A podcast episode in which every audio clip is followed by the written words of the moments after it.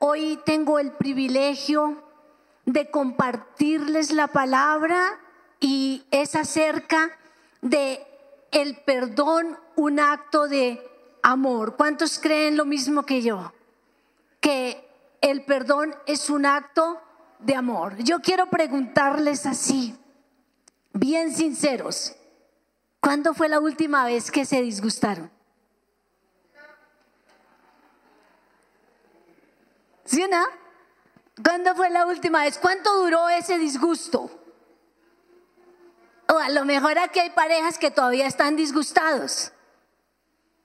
Hoy porque aquí sí o sí se tienen que sentar juntos, porque estamos en un encuentro de parejas, ¿sí o no? Pero los domingos es chévere y saber cuándo vienen disgustados las parejas y las familias, porque uno se sienta aquí de primeras y el otro allá de últimas pero levantamos manos santas al Señor, ¿cierto que sí? Aquí yo creo que lo importante es que seamos sinceros, que seamos honestos, que seamos transparentes con nuestro cónyuge. Conmigo no, porque pues yo doy la conferencia, la enseñanza y amén, soy bendecida, pero es lo importante que ustedes reciban, porque es el propósito de este encuentro. Yo lo digo porque la verdad, muchas parejas se disgustan cuando vienen en el carro. Muchas parejas ahora en la noche que van a estar cuando van a conectarse al Zoom. Por cualquier cosita se disgustan y la verdad no tienen la facilidad de pedirse perdón. No tienen la facilidad de perdonarse. Entonces yo quiero decirles que la verdad es que el perdón trae mucha reconciliación. El perdón trae armonía, paz, libertad en la pareja. ¿Cuántos de ustedes alguna vez, cuando le perdonan y tú, como que le vuelve el alma al cuerpo? Por ejemplo, la mujer, la primera vez que le, le planchó la camisa al marido y preciso, la única que tenía y la quemó. Y no sabe cómo decírselo, ¿verdad?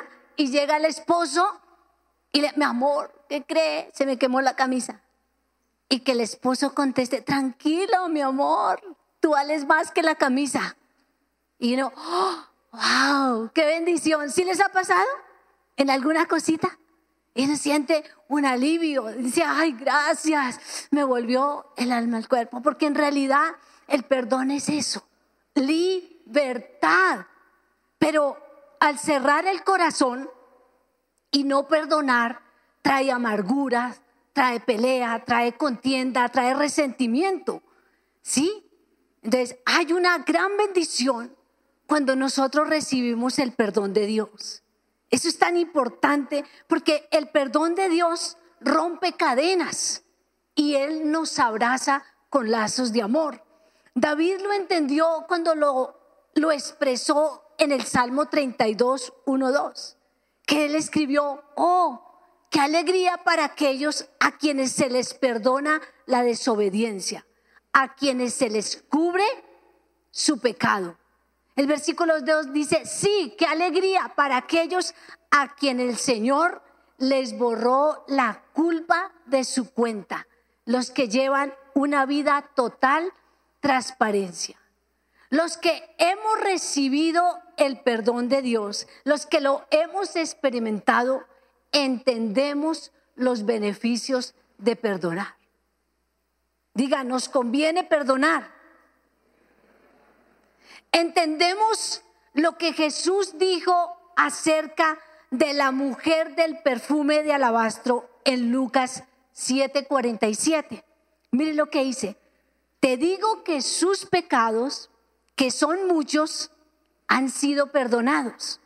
Por eso ella me mostró tanto amor. pero una persona a quien se le perdona poco, muestra poco amor.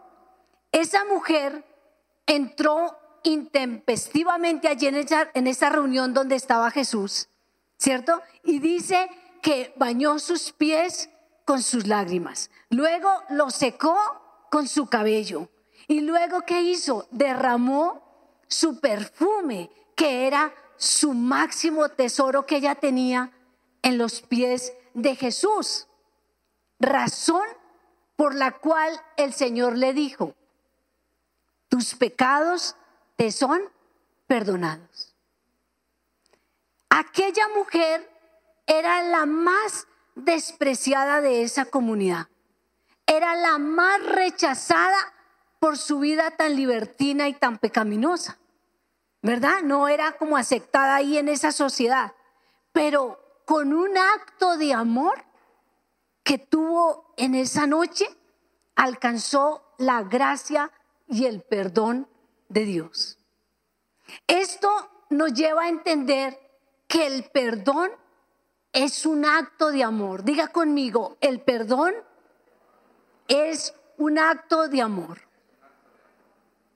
Dile a tu pareja. No los escucho. Amén. Dice la palabra, si perdonas a los que pecan contra ti, tu Padre Celestial te perdona a ti. Es una ley de la vida. Miqueas 7:19 dice, volverás a tener compasión de nosotros, aplastarás nuestros pecados bajo tus pies y los arrojarás a las profundidades del mar. Cuando experimentamos este perdón de Dios, nos, o sea, tan lleno, cuando experimentamos el amor de Dios, tan lleno de gracia, ¿sí? Porque el perdón simplemente es por gracia, no porque nosotros lo merezcamos. Es entonces que nosotros podemos perdonar a nuestro cónyuge. Todo es basado en principios. No es porque, ay, me tocó perdonarla, sino quién se la aguanta. No, todo lo hacemos porque está basado en principios bíblicos. Cuando nosotros recibimos perdón, damos perdón y buscamos ser perdonados por aquella persona a la que hemos ofendido. Podemos anular todas esas cosas dañinas que hemos dicho y hemos hecho.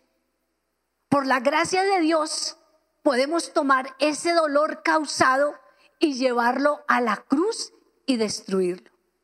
Todo por la gracia de Dios.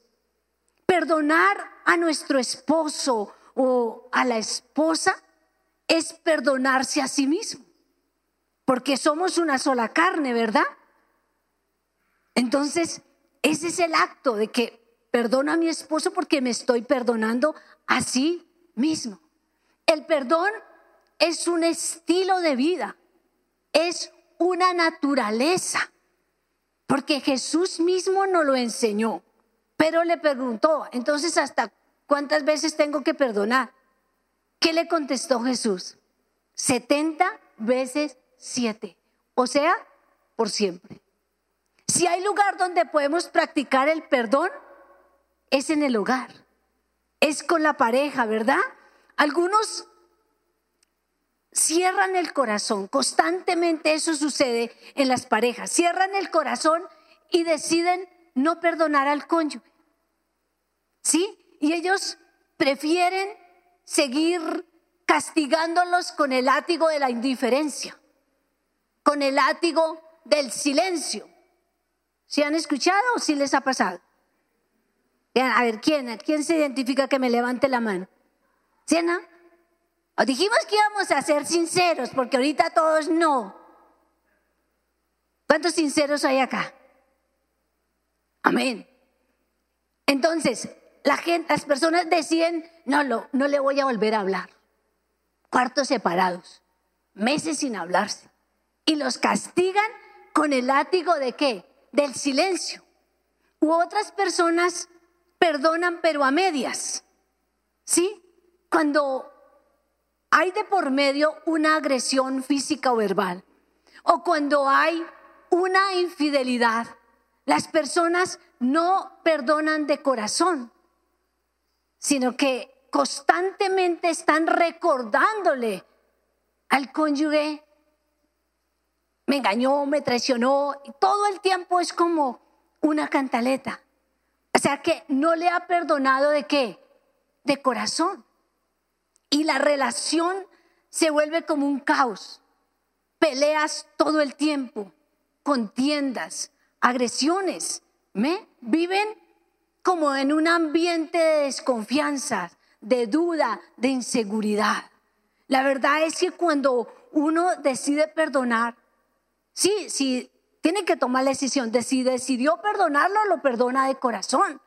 Y no es para estar ahí todo el tiempo recordando, porque todo esto lleva incluso a la separación de las parejas. Amén. Yo creo que lo mejor es que si este es el caso, deben hacer un alto en el camino. Tienen que tomar una decisión seria. Sí, le voy a perdonar de corazón, porque el perdón es una determinación, es una decisión en el corazón. Yo decido perdonar, yo decido olvidar, como dice el Señor, que como está de lejos el oriente del occidente, así el Señor se ha olvidado de nuestras transgresiones. ¿Qué tal si el Señor nos dijera, lo perdono, pero no olvido? ¿Les gustaría escuchar eso del Señor? Pero nosotros sí somos así. Entonces, ¿nos parecemos a Cristo o no? Para parecernos a Cristo, tenemos que ser como Él. Él perdona y olvida. Así tenemos que ser nosotros, perdonar y olvidar. ¿Saben por qué? Porque es lo que Dios hace con nosotros todos los días. Todos los días Él nos perdona, aún cosas que ni siquiera nosotros nos damos cuenta. Él nos perdona, el Espíritu Santo nos perdona esas indiscreciones. Todas esas que cometemos, Él todos los días dice, perdono y olvido. La persona que no perdona es la que tiene el resentimiento. La persona que no perdona es la que está perjudicada. Porque esa persona se cierra como en una cárcel como en un témpano de hielo. Y es porque esa persona está ciega espiritualmente. Ciega espiritualmente. ¿Cuántos matrimonios hoy día están así? Como en una cárcel. Pero en la iglesia todos nos vemos lindos. ¿Se dice que siempre las parejas así ponen como una cara de todo está bien? Pero en realidad no están bien, porque cuando una herida no se sana de raíz, esta herida se vuelve tóxica. ¿Sí? Esta herida es altamente contaminante, peor del COVID. Entonces le huimos al COVID, pero hay cosas peores que el COVID la amargura, el resentimiento, la falta de perdonar, ¿cierto? Esa vida de apariencia. Eso mata más las relaciones que cualquier virus externo. Tenemos que hoy ser sinceros, por eso yo les decía, no se vale como cuando una pareja viene a consejería y están bien mal y vienen a consejería. ¿Y cómo están? Bien. Y si está bien, entonces ¿para qué viene? ¿Sí o no? ¿Sí les ha pasado a los que dan consejerías? Y toca el pastor o el líder como sacarles las cosas porque nos gusta llevar una vida de apariencia. Nos gusta engañarnos a nosotros mismos y no saben cuánto daño eso hace a la relación, cuánto daño hace a la pareja, a los hijos. Cuando uno de los dos empieza a guardar cosas en el corazón, el, matrimonio, la relación empieza a fracturarse. Sí, que se cierran y no hablan, se quedan serios. Y no, estoy bien. Pero el silencio mata, la indiferencia daña, fractura hay un distanciamiento, perdón, distanciamiento, hay malas actitudes, Se empieza ya a hablar fuerte, a hablar mal, ¿sí? Hay un temperamento incontrolado. No, no me pasa nada, pero sí contesta todo feo.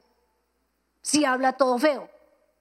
¿Verdad? Porque el corazón tiene algo ahí guardado. No hay tolerancia en la pareja. No hay tolerancia. Dejan de hacer las cosas por amor y las empiezan a hacer por obligación. ¿Sí? ¿Le suena o no? Todo esto que produce vacíos en el corazón, en el corazón de la mujer, en el corazón del hombre, que luego empiezan a ser ocupados por el resentimiento, por la queja, por el orgullo, por la amargura. Pero cuando otorgamos el perdón, es una bendición porque nos liberamos. Sí, es como la olla express cuando libera el aire, ¿cierto? Así el matrimonio se oxigena, se libera cuando hay un ambiente de perdón, ¿sí? ¿Por qué? Porque cuando uno perdona, el perdón lo toca primero a uno y se rompen las cadenas que me ataban. Amén. O sea que el perdón es beneficioso, es para mí. Si yo soy la que pido perdón, yo soy la beneficiada. Por eso nosotros no podemos callar, sino siempre tener esa naturaleza, ese espíritu de constantemente, a diario, a todo momento, perdonar y más a nuestro cónyuge, más a la persona con la que compartimos, con la que dormimos, con la que comemos, con la que hablamos, con la que vivimos a toda hora. Tenemos que llevar la vida amable, ser generosos y dar la oportunidad al otro. Yo pienso que como seres humanos cometemos errores. ¿Cuántos de los que están aquí han cometido algún error en la vida? Hay unos que no levantan la mano, los felicito. ¿Cuántos han cometido algún error con su pareja? Yo creo que todos. Todos hemos cometido errores. ¿Saben por qué? Porque no somos perfectos. A mí lo más maravilloso de lo que Dios puede hacer es el matrimonio dos mundos totalmente diferentes, el Señor juntarlos, unirlos y por su gracia hacer que funcione. ¿Sí o no? Porque somos totalmente opuestos. Por ejemplo, con mi esposo somos totalmente opuestos. Claro que con el tiempo pues ya nos parecemos, ¿no? Pero realmente mi esposo es todo sanguíneo. Y yo no, yo soy como más melancólica, colérica, tranquila, así pero mi esposo es súper sanguíneo. Y yo digo, gracias a Dios porque somos totalmente opuestos. ¿Eh? Porque somos complemento. Dios nos dio la pareja correcta, la persona ideal para complementarnos. Pero tenemos que tener claro, aún no hemos sido perfeccionados. Todos estamos sujetos a equivocaciones. Por eso debemos ser prontos para hablar, no guardarnos las cosas. La verdad es que tenemos que hablar constantemente. Decir qué me gustó, qué no me gustó, qué me pareció, qué no me pareció. Llegar a acuerdos, llegar a resoluciones y ponerlas por práctica, trabajar en ellas. Yo he visto en muchas parejas que solo hablan cuando vienen al encuentro de parejas. Cuando estamos aquí, es que se acuerdan de hablar. Y la verdad es que mínimo una vez a la semana tenemos que sacar ese tiempo para hablar, para decirnos las cosas, tener esa libertad de decirnos las cosas. No me gustó tal cosa. No me pareció tal cosa. Pero lo importante es saber decir las cosas. Porque tal vez tenemos razón en lo que decimos, pero no en la forma en que decimos las cosas. Y podemos herir a la pareja. Entonces es importante, mire lo que dice Colosenses 3:13, dice, sean comprensivos con las faltas de los demás y perdonen a todo el que los ofenda. Recuerden que el Señor los perdonó a ustedes, así que ustedes, ustedes deben perdonar a otros. El matrimonio no es un campo de batalla. O sea, no nos casamos para pelear. El matrimonio es un lugar de tolerancia. Diga conmigo, tolerancia. Lo que hablaba antes, somos diferentes y nos debemos comprender, nos debemos aceptar. El matrimonio es un lugar para practicar la compasión, es un lugar para ser bondadosos, para ser gentiles y para practicar la paciencia. ¿Cuántos saben de lo que hablo? Que hay que ser pacientes. Todos. Tenemos que ser pacientes y mucho más con nuestro cónyuge. Porque a veces las personas son muy pacientes con los de afuera para explicar y mira esto y tal, y con letras y con plastilina le explican, te lo vuelvo a repetir. Y si el esposo o la esposa le pregunta, ¿pero qué no entendió otra vez? ¿Se lo voy a repetir? ¿Sí o no? Tenemos que practicar la paciencia con el esposo, ser amorosos, el, matrimonio es un lugar de aprendizaje mutuo, donde no se debe permitir el orgullo. No puede haber orgullo con la pareja, porque el matrimonio, como decía la pastora Gloria, es donde podemos reflejar a Cristo. Dios estableció el matrimonio para que nosotros reflejemos a Cristo y le demos la gloria a Dios en todo lo que hacemos. Para eso nos casamos. Para eso el Señor nos juntó. Para que nosotros reflejemos a Cristo en este mundo. A nuestros familiares. Para eso nos casamos. Cuando nosotros escuchamos al cónyuge y le extendemos el perdón, trae sanidad completa. La mejor medicina para el matrimonio es el perdón. Puede haber otras cosas, pero cuando hay perdón, hay libertad. Cuando hay perdón, se rompen tantos argumentos. Mire, cuando uno dice, te perdono, o cuando escucha la palabra, perdóname, algo sucede en el mundo espiritual y se quita todo argumento que había sobre sus vidas, sobre su familia, sobre toda su casa. Porque el perdón rompe cadenas. Perdonar es un acto de amor. Vuélvelo a decir conmigo. Perdonar es un acto de amor. Mire, es la manera de expresarle al otro cuánto le ama. No es con joyas, con viajes, con cosas. ¿Son necesarias? Sí. Pero realmente la manera más maravillosa de uno poderle expresar a la otra persona que lo ama es cuando lo perdona. Jesús es nuestro gran ejemplo en relaciones interpersonales en el perdón, en el amor, en la compasión. Mire, Jesús por tres años anduvo con el mismo grupo.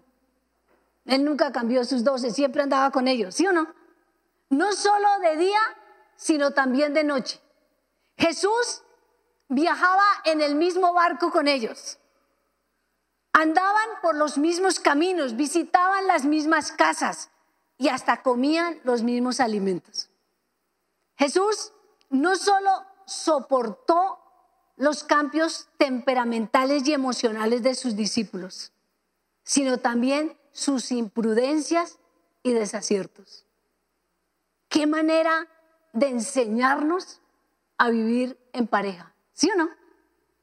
Esa es una manera de Jesús enseñarnos a vivir en pareja. En Juan 13.1 dice, antes de la celebración de la Pascua, Jesús que había, sabía que había llegado el momento para dejar este mundo y regresar a su Padre. Había amado a sus discípulos durante el ministerio que realizó en la tierra y ahora los amó hasta el final. El versículo 4 y 5 dice, así que se levantó de la mesa, se quitó el manto, se ató una toalla a la cintura y echó agua en un recipiente. Y luego comenzó a lavarle los pies a los discípulos y a secárselos con la toalla que tenía en la cintura. Jesús le lavó los pies a los discípulos. Jesús le lavó los pies a la iglesia. Jesús nos lavó los pies a nosotros para enseñarnos. En los días de Jesús, esta tarea la realizaba el criado más bajo. ¿Sí? El siervo de menor rango era el encargado de arrodillarse, tomar la toalla y tomar la vasija. ¿Para limpiar qué? El mugre de los pies de los invitados. Eso hacía. El hacer esto Jesús, o sea, cuando Jesús hizo esto con sus discípulos, les quiso demostrar a ellos de una manera práctica que los amaba y los perdonaba por anticipado. Eso a mí me pareció impresionante. Les lavo los pies porque los amo y les estoy diciendo que los perdono de antemano. Antes de que cometieran el pecado ya Jesús los estaba perdonando. ¿Por qué? Porque Jesús sí sabía lo que sus discípulos iban a hacer unas horas más tarde. Él sí sabía que lo iban a vender. Él sí sabía que por un beso lo iban a vender, él sí sabía que lo iban a traicionar, él sí sabía todo lo que iban a hacer. Pero les demostró el amor, lavándole los pies y diciéndoles, los amo tanto que los perdono. Cuando nosotros tenemos actos de amor con nuestro cónyuge, le estamos diciendo, te amo tanto que te perdono.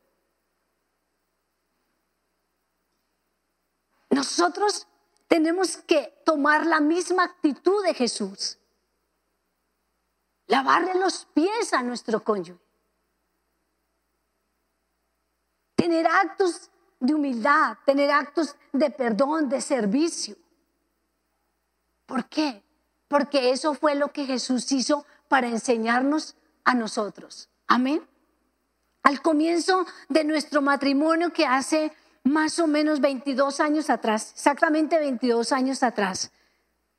Mi esposo, la verdad, un hombre noble, con un corazón tierno, lleno de amor y como de agradecimiento, porque él había sido perdonado, o sea, Dios le había perdonado muchas cosas a él. Su pasado había sido muy tormentoso, pero él fue perdonado por Dios y él valoraba todo eso, como dice la palabra, al que mucho se le perdona, mucho ama y así era mi esposo cuando nos casamos. Él tomó la decisión de dejar su pasado atrás. Él decidió en su corazón ser el mejor esposo, ser el mejor papá. Y él siempre la verdad, estaba dispuesto a pedir perdón con una facilidad. Mi esposo pedía perdón a toda hora, por todo, así no tuviera la culpa. Para él era fácil, porque él había recibido el verdadero perdón de Dios. Por eso, como es importante uno recibir el perdón de Dios y saber que uno da, pero porque ha recibido. Entonces mi esposo era así constantemente, en cambio yo no. Yo más bien con un corazón duro. Me costaba pedir perdón. Es la verdad. ¿Eso cómo se llama? Orgullo. Era orgullosa porque el que no pide perdón es un orgulloso. ¿Y qué dice el Señor de los orgullosos? Que el Señor los mira de lejos. Entonces, mi esposo nunca se cansó. Y hasta el día de hoy él nunca se ha cansado de sembrar. Siempre sembró esas semillas de perdón en mi vida. Y yo aprendí ese lenguaje del perdón, esa naturaleza del perdón. Y hoy día nosotros hemos madurado. Y los más beneficiados de todo esto, ¿quiénes son? Los hijos. Porque la verdad, cuando hay un lenguaje de perdón en la casa, los más bendecidos son los hijos. Sophie en mi casa es bendecida. ¿Sí? A ella le queda fácil el pedir perdón. ¿Por qué? Porque lo ha aprendido, lo ha visto en la casa. Porque los hijos no aprenden por un sermón. Ellos aprenden por imitación lo que ven de sus padres, ellos lo hacen. Y la verdad, hoy día yo quiero decirles que el perdón es una columna fuerte en mi matrimonio. Es una columna fuerte porque hemos aprendido el lenguaje del perdón. Aunque somos una pareja común y corriente, que tiene disgustos, que tiene diferencias. La verdad, yo les digo hoy, nuestros disgustos, nuestro enojo no dura más de una hora. Dirá, ay, pastora, sí, sí se puede. Porque hemos crecido, hemos madurado. Uno no puede quedarse en la misma etapa de cuando nos casamos. Después de 22 años, ¿qué tal tener los mismos berrinches y no madurar? ¿Sí o no? Pero hay muchas parejas que llevan 50 años y no han madurado, pelean y peor que cuando se casaron. Entonces uno tiene que madurar, porque la verdad, les digo una cosa, como todo en la vida, el matrimonio necesita carácter, madurez y equilibrio en ambas partes. Por ejemplo, nosotros las mujeres no podemos hacer berrinches por cualquier cosa. No podemos ser como tan sensibles, tan irritables, tan hormonales. No podemos ser manipuladoras, controladoras, caprichosas y hacernos como las sufridas. Nosotros las mujeres tenemos que madurar, ser pacificadoras y aprender a pasar por alto la ofensa. ¿Cuántas dicen amén? Bueno, ahí me dirán los esposos, esposos, ¿cuántos dicen amén? Denle un aplauso al Señor.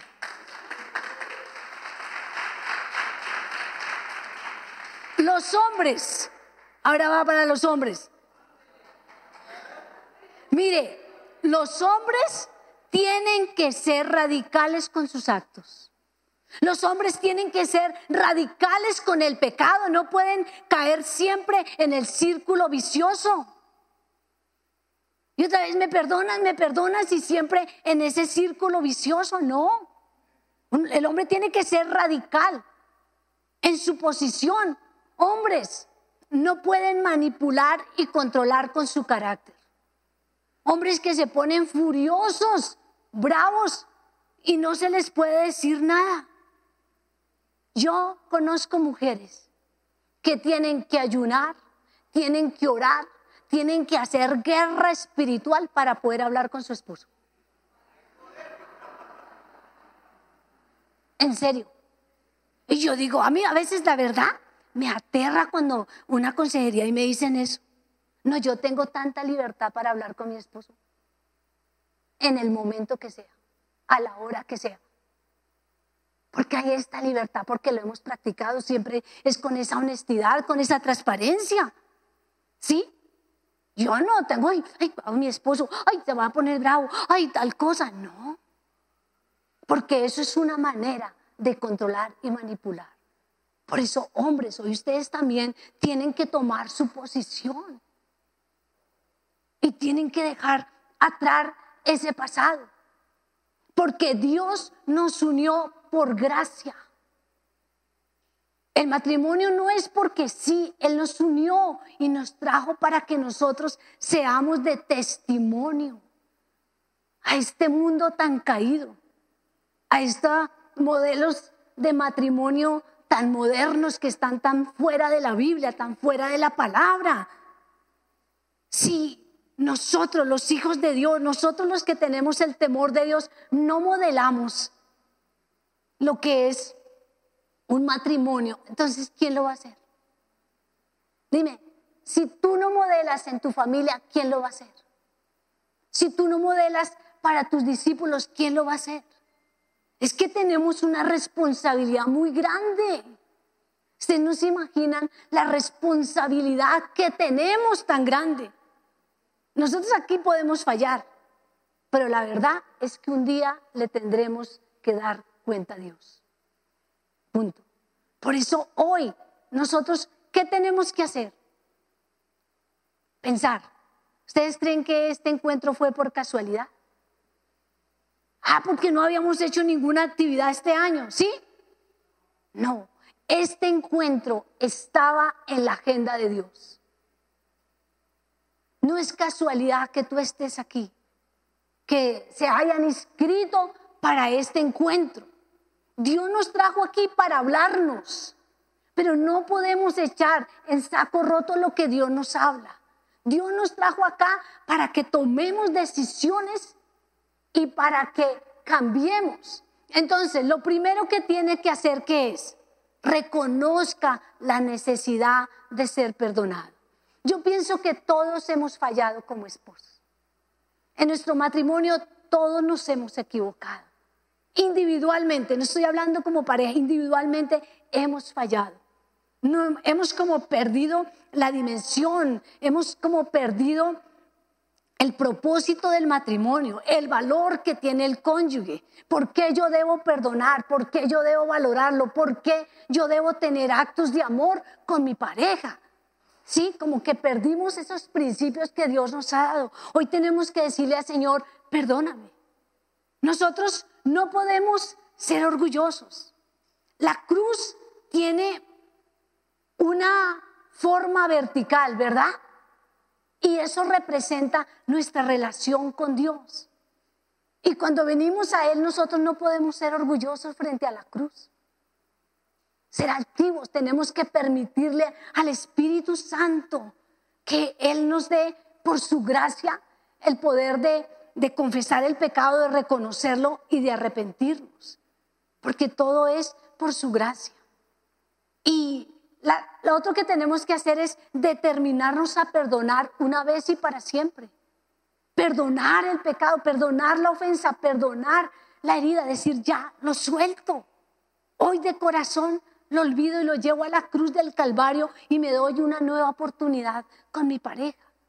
La cruz tiene una forma horizontal y es cuando nosotros recibimos de la gracia de Dios, la podemos extender hacia nuestro cónyuge.